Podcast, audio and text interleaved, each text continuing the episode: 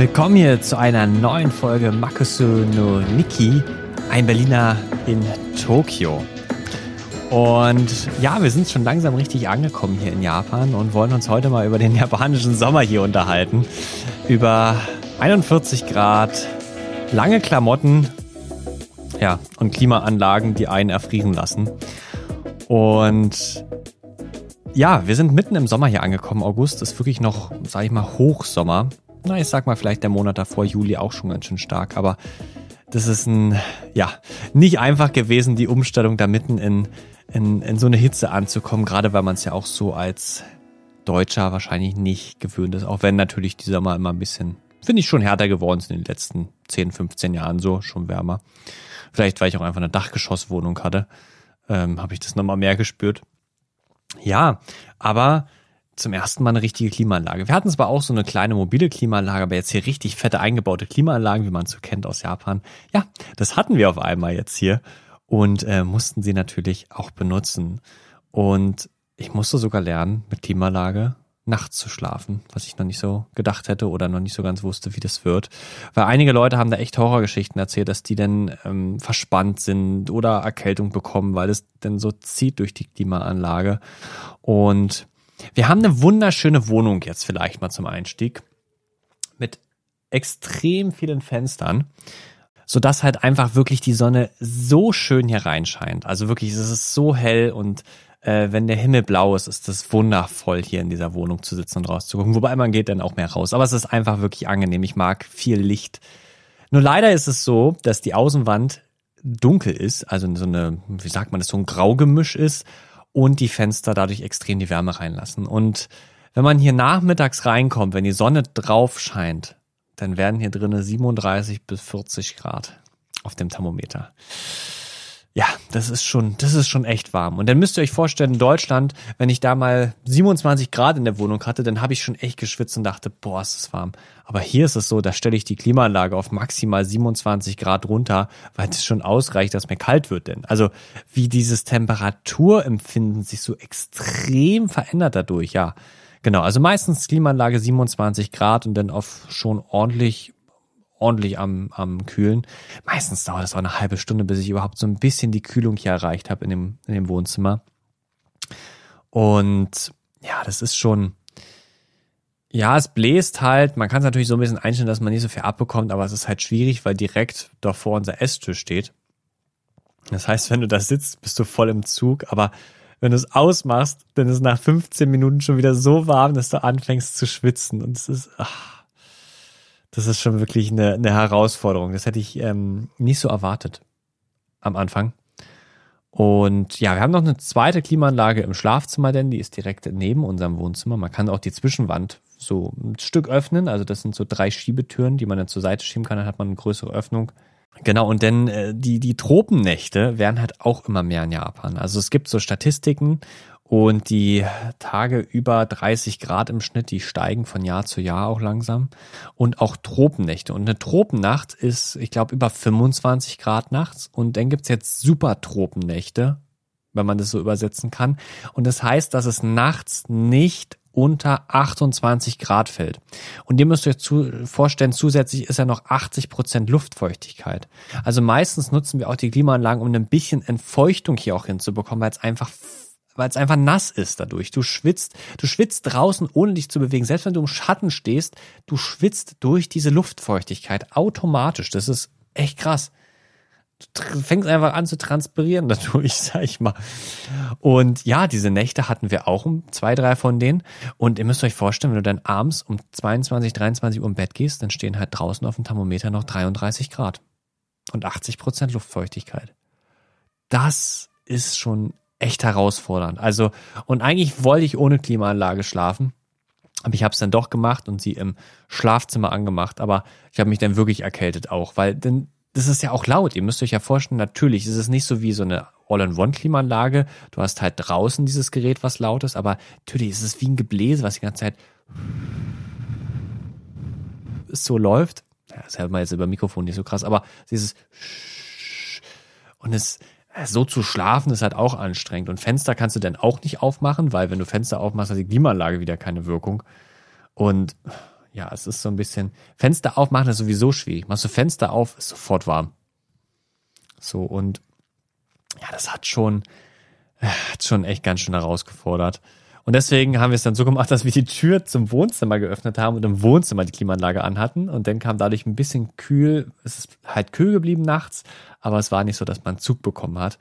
Ähm, aber das, sich daran zu gewöhnen, dass die eigentlich durchgängig läuft. Also gerade weil wir halt dieses, dieses, dieses Sonneneck hier haben, ist es so, dass eigentlich immer, wenn ich nach Hause kam, die Klimaanlage läuft. Von morgens bis abends. Halt außer in dem Moment, wo ich nicht zu Hause bin, da habe ich sie halt aus. Aber sonst, die läuft durchgängig. Und man gewöhnt sich mit der Zeit dran. Man hört sie dann auch nicht mehr und das ist echt angenehm, weil sonst würde ich ja am Schreibtisch wahrscheinlich festkleben mit meinem Arm, wenn ich arbeite oder so. Aber ja, es ist schon, es ist ein großer Segen. Also ich sag, ohne Klimaanlage, ich könnte es mir echt nicht vorstellen, hier zu wohnen. Wirklich. Also und ja, das ist schon echt. Was eine, das, ein, das Einzige, was natürlich ein bisschen anstrengend ist, du musst es reinigen. Weil so eine Klimaanlage, da kann sich natürlich auch ordentlich Dreck, Schimmel und auch eventuell Bakterien, aber auch Insekten festsetzen. Und deswegen muss man ab und zu mal ein bisschen so Lufterfrischungs- oder Reinigungszeug reinschmieren und einmal im Jahr auch so eine Kur machen, dann baut man die auf und wechselt mal den Filter und macht das ganze Ding mal das Gebläse sauber, was sich da auch extrem schnell durch die Feuchtigkeit einfach ekliges Zeug bildet. Und ähm, ja, das muss man halt auch so ein bisschen alles beachten und auch mal ab und zu mal dran riechen an dem Ding. Genau, und ich glaube, man braucht es auch für Elektronikgeräte. Also auch wenn du jetzt, sag ich mal, am Computer arbeitest, der wird ja extrem warm. Der würde jetzt dadurch nicht kaputt gehen, aber es ist auch einfach für, ja, für Sachen, die warm werden. Ja, und dann ein anderer Punkt ist, die Sonne. Die Sonne knallt hier. Die UV-Belastung ist so krass höher. Du kriegst so schnell Sonnenbrand, das glaubst du gar nicht. Und das hat auch was damit zu tun, wieso es so lange Klamotten hier gibt. Lange Klamotten im Sinne von, dass sie sehr viel bedecken. Ihr müsst euch vorstellen, wir hatten hier draußen auf unserem Balkon, der hat keine Überdachung, unsere Wäsche hingehangen. Das ist ganz typisch für Japan. Wenn gutes Wetter ist, müsst ihr mal rauslau, müsst ihr mal ein bisschen drauf achten. Alle Japaner hauen auf einmal ihre Wäsche raus. Das, die Waschsaison hat begonnen, der Waschtag, wenn das Wetter gut ist. Und dann habe ich ein, wie könnte man das sagen, so ein braun-graues T-Shirt hier draußen hingehangen und es hing einen Tag in der Sonne und wurde von einem anderen Teil davor, ich glaube, weiß nicht, ob es eine Unterhose war oder so, bedeckt. Sozusagen nur, dass der untere Teil fett in der Sonne war. Und das T-Shirt hat jetzt einfach zwei Farben. Das untere ist ausgeblichen und das obere hat noch die dunkle Farbe behalten. Wirklich. Man sieht richtig den Übergang, wo die, wo die UV der Sonne das so ausgeblichen hat von nur einem Tag, zehn Stunden in dieser prallen Sonne. Und so geht's auch meiner Haut ich äh, hier am Fluss bei uns spazieren gegangen, dachte so, kein Problem. Es war bewölkt. Ja, es war bewölkt. Also man hat schon die Sonne ein bisschen durchgespürt, aber es war jetzt nicht so, dass purer Sonnenschein oder sowas war. Und ich komme nach Hause oder äh, auch schon, ich glaube, auf dem Weg nach Hause allein schon habe ich gemerkt, mein ganzes Gesicht verbrannt. Extremer Sonnenbrand auf der Nase und alles. Und das, obwohl nicht mal richtig die Sonne geschienen hat. Ihr müsst so aufpassen. Die Sonne erscheint, ist klar. Aber selbst wenn es bewölkt ist, könnt ihr euch so, so, so schnell einen Sonnenbrand holen. Und das ist der Grund, wieso Japaner auch lange Klamotten tragen. Oh, ich sehe gerade hier ein Bild von meinem Nacken. Boah, das sieht echt schlimm aus. Also der ist komplett richtig rot. Also so richtig, richtig tomatenrot. Und dann siehst du die T-Shirt-Kante und darunter ist ganz normal. Und genauso schnell wirst du halt hier auch braun. Also viele Japaner tragen so Sonnenhüte oder haben jetzt auch so Sonnenschirme, also ein Regenschirm, der eigentlich sozusagen äh, als Sonnenschirm genutzt wird. Ähm, und genau, damit sie halt nicht so braun werden. Und deswegen tragen sie auch lange Klamotten. In Japan ist braun werden nicht was wie in Deutschland, was, was Nettes im Sommer, sondern das mag man nicht. Also braun werden ist, das ist irgendwie nicht so, das, das, darauf stehen die Japaner nicht. Das finden die eher nicht so schön. Da haben die eher so was dagegen, wieso auch Wieso auch immer, das weiß ich gerade nicht, aber es ist nicht so gesehen. Also das machen Japaner nicht. Und deswegen, wenn du hier zur, ähm, zur Bahn bei uns gehst und frühmorgens zur Schule fährst und das, oder es, sind 30, 35 Grad draußen, dann stehen die Leute trotzdem zum Teil mit Pullover da. Haben manchmal sogar Jacken an, damit ihre Ärmel überdeckt werden, damit bloß nichts vom Arm in der Sonne sozusagen braun wird. Ich glaube, es ist auch ein bisschen Kultur, dass man nicht so viel Haut zeigt hier, aber die tragen dann lange Röcke, lange Hosen, immer. Das sind keine Businessleute, das sind ganz normale Leute. Immer lange Klamotten. Das ist so krass bei, bei den Temperaturen und auch dunkle Farben. Und ähm, ich weiß nicht, ob die irgendwie Superkräfte haben, dass die da drin nicht so schwitzen wie ich. Aber ich schwitze ja schon, wenn ich meine kurzen Klamotten als Ausländer, als, als Gaijin, also Gaijin ist die Kurzform so von Gaikokujin, der sozusagen Ausländer, die Auslandsperson, Gaijin die Kurzform. Ich kann mir ein bisschen mehr erlauben. Nein, aber es ist, ja, ich habe natürlich, ich habe dann halt auch was getragen mit kurzen Ärmeln hat es halt, also kurze Ärmel tragen Japaner auch, aber dann halt nicht draußen in der Sonne, sondern eher drinnen. Also so kurzärmliche Hemden sind total beliebt im Sommer bei Büroangestellten, aber im Normalfall trägt man die jetzt sozusagen eher drin sozusagen. Eine andere Sache ist dann noch, dann gehst du halt auch, und das ist vielleicht, dass, dass dieser Kampf zwischen langen und kurzen Klamotten beginnt dann da, wenn du in den Zug steigst oder in den Supermarkt gehst, weil der Zug ist zum Teil auf 22 Grad runtergekühlt. Das heißt, es ist draußen pure Sonne, 35, 36, 37 Grad, frag mich nicht, halt welcher Tag gerade ist. Ähm, und du gehst in diesen Zug und die Klimaanlagen laufen auf 150 Prozent mit 22 Grad. Und wenn du denn mit kurzen Klamotten da drin bist, dann frierst du dir fast schon was ab, weil die mit so einer Energie laufen. Das ist unglaublich. So. Und weil immer mehr Leute Probleme mit diesen Hitze mit der Hitze haben, aber auch mit diesem Wechsel zwischen warm und kalt, gibt es jetzt bei den Bahngesellschaften sozusagen schwach klimatisierte Wagen. Da ist dann das Kanji, also das Schriftzeichen für schwach und danach sozusagen für Kühlung drauf. Und dann kannst, dann ist immer ein bis zwei Waggons, je nachdem wie groß halt oder wie lang der Zug ist, sozusagen schwach klimatisiert. Die sind dann, glaube ich, auf 28 oder 29 oder auf 30 Grad nur maximal gekühlt. Und ähm, ja, es ist so ein Kampf. Das ist mir auch schon wieder zu warm in dem Wagen, aber dem anderen erfriere ich fast gefühlt. Und in den Supermärkten ist es zum Teil noch schlimmer. Wir haben die um die Ecke auch einen etwas größeren und der ist gefühlt, gefühlt auf 18 Grad gestellt. Selbst wenn ich da mit langärmeligen T-Shirt komme oder mit einem Hemd. Ich erfriere im Sommer in diesem Supermarkt.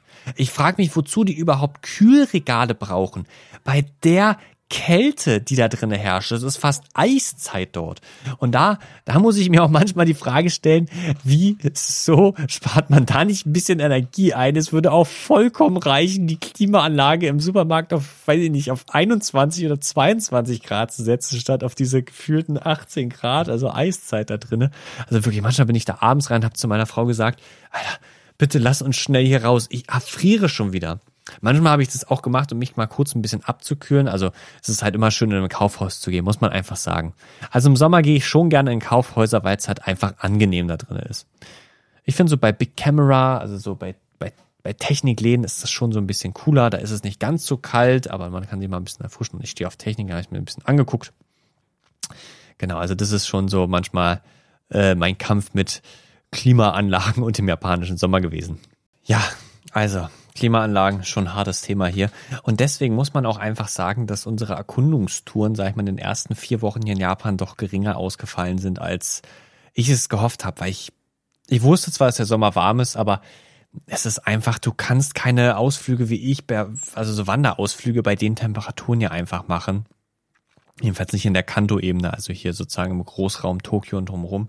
Es halt einfach so, es ist einfach viel zu warm dafür, dass das wirklich also wir haben dann manchmal eine halbe Stunde, sind wo eine Stunde hingewandert, aber das war dann halt auch wirklich schon echt krass. Also danach bist du dann auch so fertig und du musst immer darauf aufpassen, dass du genug Schatten auch bekommst und so.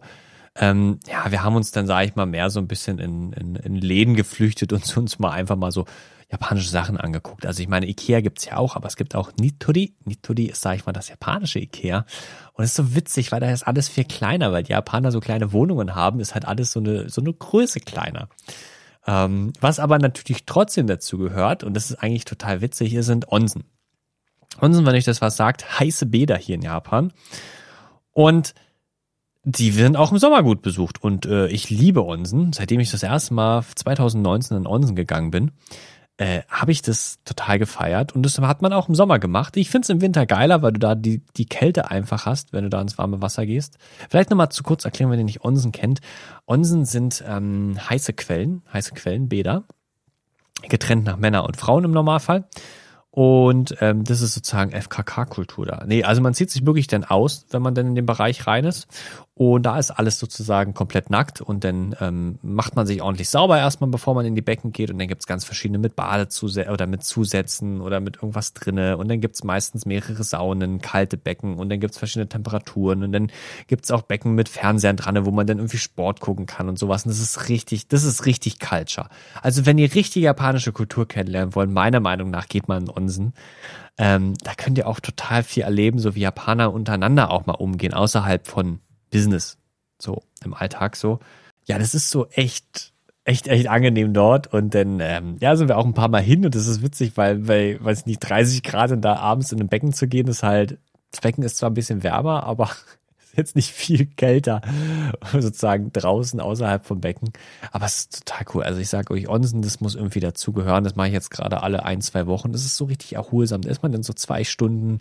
Meistens starte ich mal mit einer Sauna und dann geht man ins kalte Becken und dann legt man sich draußen da an den verschiedenen. Da gibt's auch so Liegen und dann auch noch so einen Dampfsaun und so. Ich sag euch, macht Onsen, wenn ihr mal hier seid. Ähm, und auch im Sommer, ist egal. Ist trotzdem echt cool. Ähm, es geht nicht zu warm. Na, okay, es gibt ganz schön heiße Becken auch manchmal. Da muss man ganz schön, ganz schön, ganz schön, ganz schön, ganz schön kämpfen.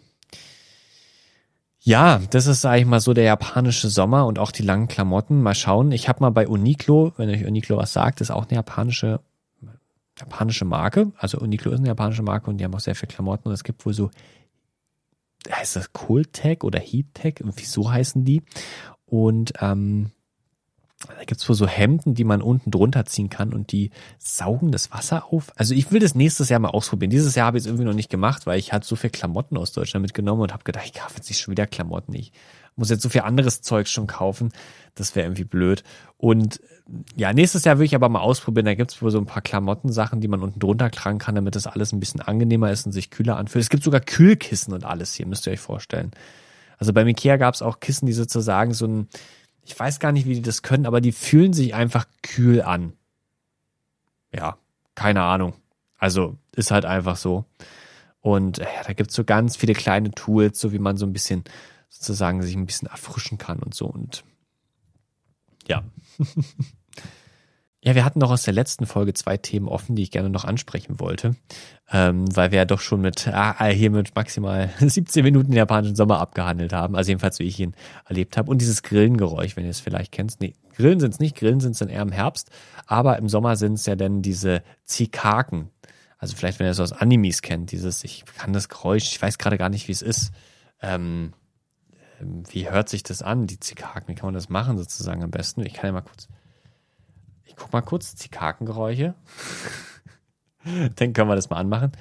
Zikaden. Ah, da haben wir Zikaken. Äh, Zikaden, okay. Ähm, haben wir hier. Machen wir mal Japan. Ich weiß nicht, ob die in Japan anerklingen. Hier. Mal kurz an. Genau.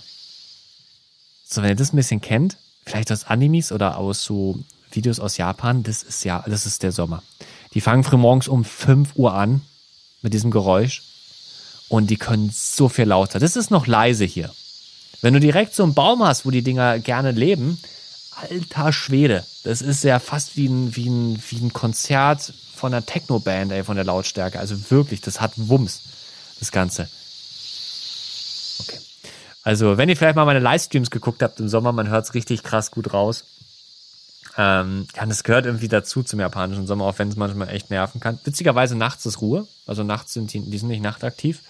Ähm, aber die fangen halt relativ früh morgens an und äh, die fliegen auch gerne rum. Und es sind richtig fette Dinge, also die sind richtig groß, die Zikaden. Ähm, mir ist dann mal eine gegen mein Basecap einfach geflogen und war dann tot. Also das Ding ist bestimmt so doppelt so groß wie mein Daumen oder so gewesen. Das habe ich richtig gespürt, den Druck gegen mein Basecap so. naja, hier ein bisschen Zikadengeräusche. Ähm, das ist halt auch so ein bisschen Part vom japanischen Sommer, würde ich mal sagen. Diese, diese Geräusche davon.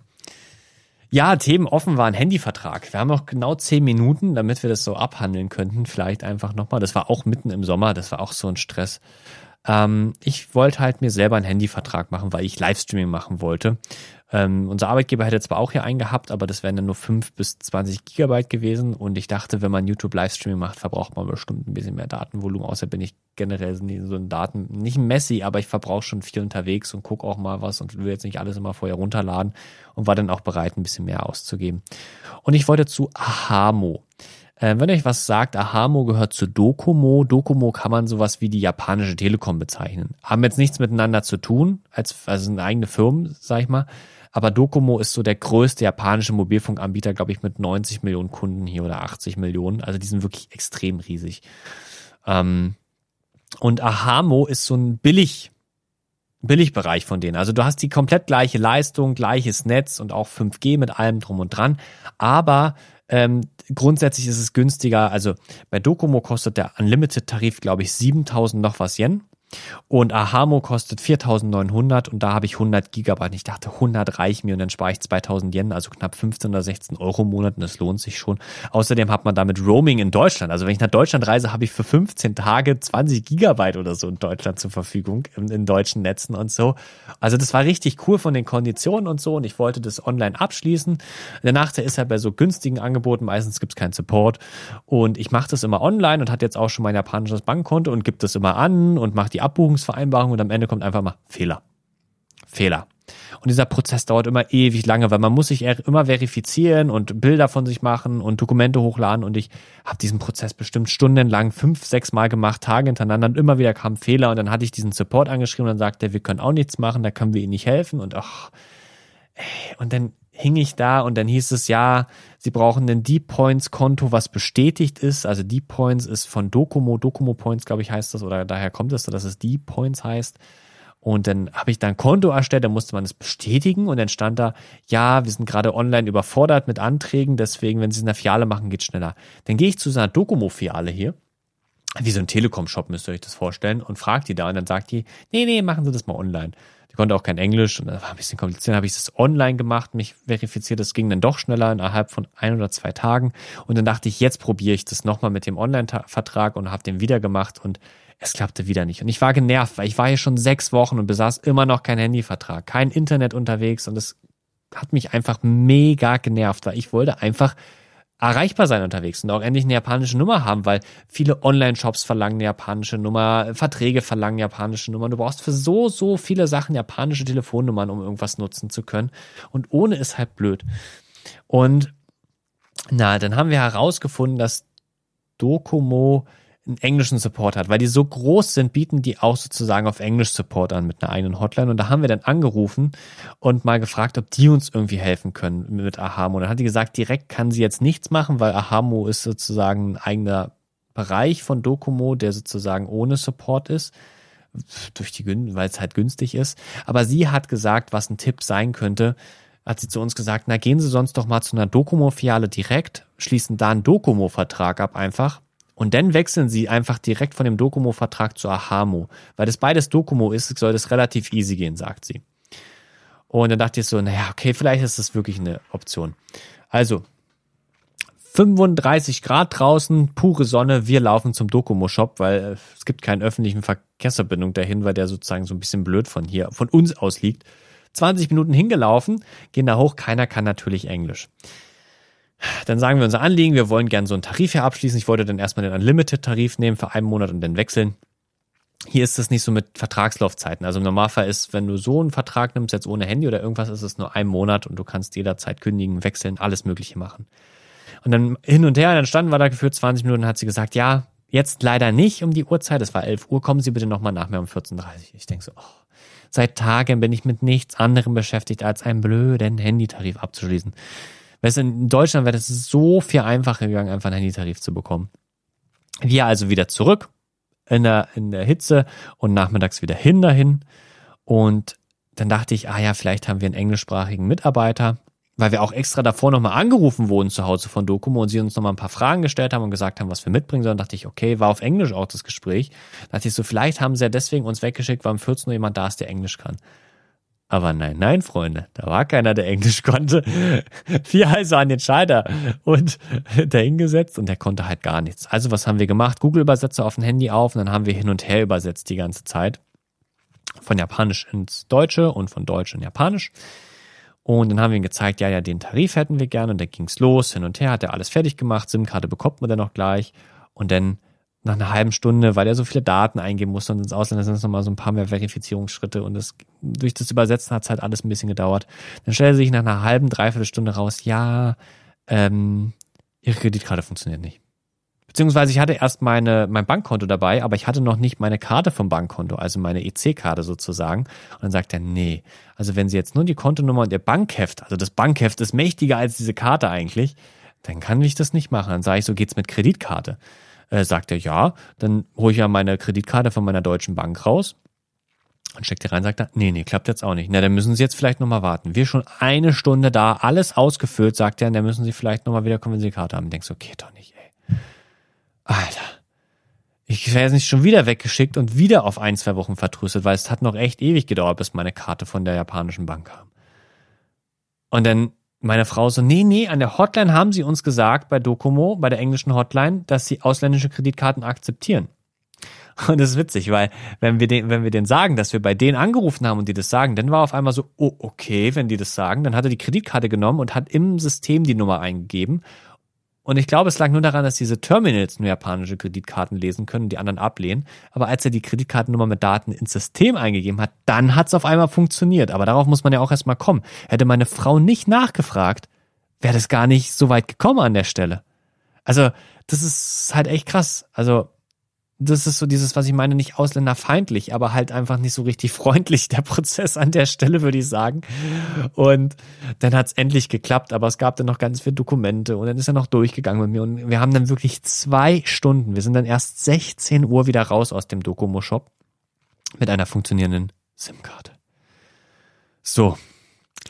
Ich zu Hause habe mich wie der Sieger gefühlt nach zwei Wochen Kampf, Stunden, Tagen, des Kämpfens endlich äh, Vertrag.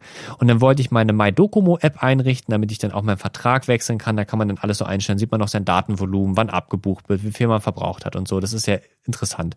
Damit man auch seinen Vertrag sozusagen ohne, ohne Shop managen kann. Das war auch so witzig, weil ich musste für den Shop eine Servicegebühr zahlen, dass ich dort vor Ort abgeschlossen habe. 3000 Yen, also 21 Euro. Aber ich dachte so, dafür, dass ich da zwei Stunden die Leute in Beschlag genommen habe, um die Hotline ist das eigentlich fast schon zu wenig, was ich an, an Gebühr dafür zahlen musste. Naja, dann war ich zu Hause und wollte diese App einrichten und dann ging es nicht. Ich konnte mich nicht anmelden mit meinen Daten. Ich konnte einfach meine Daten nicht eingeben. Ich kam nicht in meinen Account rein und dachte so, kann doch jetzt nicht sein. Kann doch nicht sein, dass ich jetzt nicht in meinen Vertrag reinkomme hier oder irgendwas mehr ändern kann und jetzt wieder zum Shop laufen muss. Ich war völlig genervt. Meine Frau, die hatte einfach noch ein bisschen mehr Durchblick oder Zuversicht gehabt und gesagt, lass doch mal die japanische, äh, lass doch mal die Hotline anrufen. Dann haben wir die englischen Support von Docomo angerufen, weil wir waren jetzt Docomo-Kunden, weil wir haben jetzt einen richtigen Docomo-Vertrag in dem Fall jetzt erstmal gehabt. Und da haben die auch geholfen und haben wir dann unser Problem erklärt. Und es ist so witzig, weil der Typ kann uns gar nicht richtig helfen, der dran ist, sondern der sagt, okay, wir machen jetzt eine Dreierschaltung. Ich rufe jemanden aus dem Support an, der damit vertraut ist und werde denn immer übersetzen. Das heißt, er hat noch einen japanischen Mitarbeiter in den Call zugeschaltet und dann hat der sozusagen dem erklärt unser Problem und der hat dem dann auf Japanisch gesagt, was er uns sagen soll und der hat es dann in Englisch übersetzt und uns durchgegeben. Und jetzt müsst ihr euch vorstellen, wir haben die MyDocomo App mit den ganzen Accountdaten. Alles auf Japanisch, alles mit Kanjis und die sagen uns, wo wir hin navigieren sollen. Das ist halt total schwierig. Er kann ja da natürlich übersetzen, was da steht. Aber da stehen ja trotzdem nur Kanjis in meiner App, weil über, die ist ja nur auf Japanisch verfügbar, diese App. Das ist halt schon wieder so, der Support ist auf Englisch, aber die App ist ausschließlich auf Japanisch das ist auch sowas ganz oft. Du hast zwar bei Selbstbezahlungskassen kannst du auf englisches Interface umstellen, zahlst du aber mit Karte, ist das ganze Kartenterminal in Japanisch und zeigt dir irgendwelche Prozesse und Schritte an, die du gar nicht weißt, was er gerade von dir will. Naja, und mit viel Kraft und mit viel Arbeit haben wir uns dann irgendwie durch diese App navigiert und sind dann irgendwie reingekommen, woran das Problem lag. Das war irgendwie der falsche Benutzername, weil dann noch ein neuer Account angelegt wurde mit dem Vertrag und so. Und ähm, die haben sich wirklich extrem viel Zeit genommen und die sind so nett. Also der Kundenservice in Japan, das ist, das ist besser als eine 1 Plus, wirklich. Die nehmen sich einfach die Zeit für dein Problem und versuchen dir zu helfen. Wirklich, immer. Also auch bei Sachen, wo sie vielleicht gar nicht helfen müssten. Und das ist halt einfach, das finde ich, was die japanische Servicequalität ausmacht, so. Die, wir waren eine halbe oder dreiviertel Stunde hat es mit der Hotline gedauert, bis wir alles hinbekommen hatten. Und dann hat auch alles geklappt. Aber ich dachte so, in Deutschland würde sich niemand so viel Zeit nehmen. Aber wisst ihr, da war ich einfach glücklich, bei Dokomo Kunde zu sein, trotzdem am Ende, auch wenn das alles so schief lief, weil die sich einfach Zeit nehmen. Wie, wie krass Serviceerlebnis deine Sicht auf sozusagen das Ganze so beeinflussen kann. Und naja, dann hatten wir auch endlich diese App eingerichtet. Und ein Monat später habe ich dann online einfach zu Ahamo gewechselt und es ging wirklich so einfach. Ich bin auf die Ahamo-Seite, habe meine Accountdaten eingetragen und habe gesagt, ich will wechseln und in einer Minute änderte sich mein Netz von Doku, also war immer noch Docomo, aber dann stand als Anbieter sozusagen noch Ahamo in der Mobilfunk-SIM intern drinne und zack, alles geändert, sofort. Und das Changen innerhalb von Docomo ist jederzeit möglich. Da steht, wenn Sie mehr als dreimal am Monat wechseln sollten, erheben Sie eine Extragebühr. Dann denke ich mir so, ey, welcher Japaner wechselt denn dreimal im Monat seinen Tarif, Mobilfunktarif? Aber das muss wohl hier so Standard äh, Gang und Gäbe sein, so hin und her zu wechseln mit Tarif, also mit so Handy-Tarifen. Aber das ist so cool. Jetzt klappt alles super. Ich bin total zufrieden. Und ähm, ja, aber das war halt mega, mega, mega der Krampf, muss ich einfach dazu sagen. Ich fand es echt schon, ja. Das ist halt, da merkt man halt so dieses, das ist sehr auf ein japanisches Marktding ausgelegt. Wahrscheinlich Softbank und Docomo kann ich euch einfach als Empfehlung geben. Die haben englischsprachige Shops auch, wo man was machen kann. Ich hätte auch zu einem englischsprachigen Docomo-Shop gehen können, aber der ist in der Stadt drin in Tokio. Und ich hatte noch keine Pendler-Tickets oder Pendlerkarte für hier. Und es hätte mich allein 15 Euro gekostet, da rein und raus zu pendeln mit meiner Frau. Und dann dachte ich so, boah, ist mir zu viel. Und stell dir mal vor, ich hätte dann wieder erst am Nachmittag einen Termin nochmal bekommen und sowas. Ach, das ja, ist manchmal ein bisschen herausfordernd. Und das sind so Probleme, wovor man dann manchmal als Ausländer ein bisschen stell, steht und so ein bisschen sich, ach, ja. Wenn ich dann manchmal meine Kollegen hier denke, die schon seit 20, 30 Jahren hier arbeiten, dann denke ich mir manchmal so, die mussten noch ganz andere Hürden nehmen. Da war das, da war das noch viel, viel, viel, viel, viel schwerer. Und ich bin schon sehr glücklich, dass, ähm, ja. Also ich sag mal, dadurch, dass es diese netten, super Hotlines gibt, ähm, die dich da unterstützen, die Japaner, und du auch noch dreimal nachfragen darfst, was sie jetzt gesagt haben, ist es so. Ähm, ja, wir hatten jetzt gerade Besuch aus Deutschland und da war auch einer dabei, der hatte eine Einkaufsliste von seiner Frau, die ist in Japan aufgewachsen und der wusste halt gar nicht, wo er was findet. Da waren zwar Bilder drin, aber der hätte wahrscheinlich Stunden im Markt verbraucht und dann hatte die Kassiererin gefragt, ob sie ihm helfen kann und hat die alles für ihn rausgesucht. Das wird in Deutschland niemand machen. Aber die Japaner sind so hilfsbereit. Ähm, das liebe ich. Das ist eine der Sachen, die ich total in Japan liebe. Dieses, diese Bereitschaft, der Kunde ist der König. Und ähm, ich will alles tun, damit dieses Serviceerlebnis ein gutes ist. Und das, da bin ich auch bereit, gerne dafür mehr zu zahlen. Und das finde ich so richtig cool, diese Hingabe da. Ja, und mit, sag ich mal, mit so einem positiven Gedanken weil mit so positiven Fakten über Japan kann man doch diese Folge beenden. Natürlich war es ein harter Krampf, den Vertrag zu bekommen, aber irgendwie hat es mir auch wieder gezeigt, was Japan eigentlich ausmacht. Diese, genau, diese Art und Weise, mit bestimmten Dingen umzugehen und ähm, ja, Kundenservice. Finde ich schon, ist eine Sache, die dafür steht Japan irgendwo. Ja, und daher, hey, danke fürs Einschalten mal wieder bei dieser Folge ähm, über den japanischen Sommer und über meinen Handyvertrag, den wir auch im japanischen Sommer abgeschlossen haben und äh, sehr geschwitzt haben, bis wir ihn hatten. Und ich danke mal wieder fürs Zuhören, dass ihr dabei seid und euch meine Geschichten hier aus Japan anhört, wo was ich alles so erlebe. Und ähm, ja, ich freue mich, wenn ihr nächste Woche oder in, den, in zwei Wochen wieder einschaltet und wir dann ein bisschen darüber reden, wie eigentlich meine Sprachschulzeit begonnen hat und wie, ja, wie das alles so war da. Genau. Und daher freue ich mich, euch nächste Woche hier wiederzusehen. Danke fürs Einschalten. Jamata oder auch Matane.